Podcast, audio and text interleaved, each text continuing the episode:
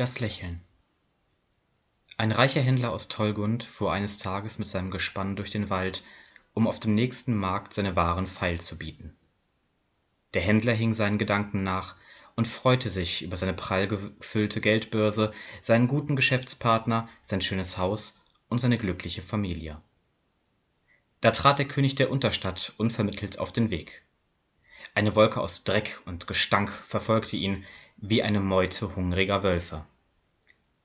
Auf ein Wort, sagte der König, und der Händler brachte den Wagen zum Stehen. Ich habe es leider eilig.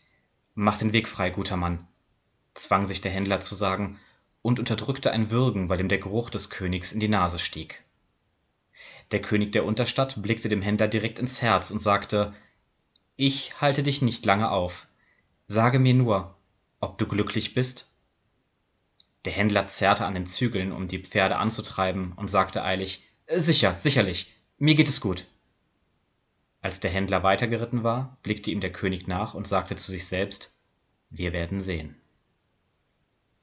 Im nächsten Ort hatte der Händler die Begegnung schnell vergessen, denn er hatte gute Geschäfte gemacht und genehmigte sich im besten Gasthaus ein großzügiges Mahl mit gutem Wein und ließ die Baden mit ein paar Münzen seine liebsten Lieder aufspielen.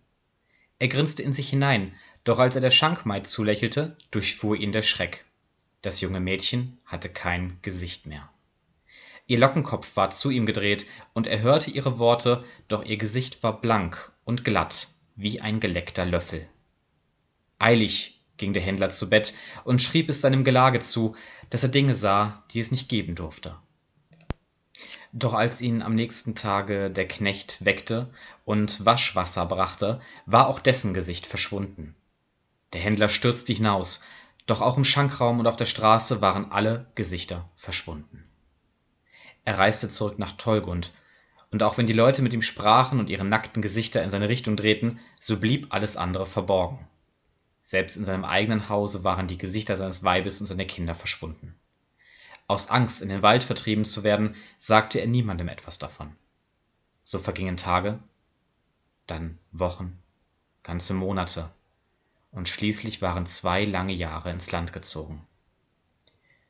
So geschah es, dass eines Abends, als der Händler wach im Bett lag, ihm die Worte des Königs wieder einfielen, und da verstand er, was ihm all sein Geld und Einfluss nicht schenken konnte.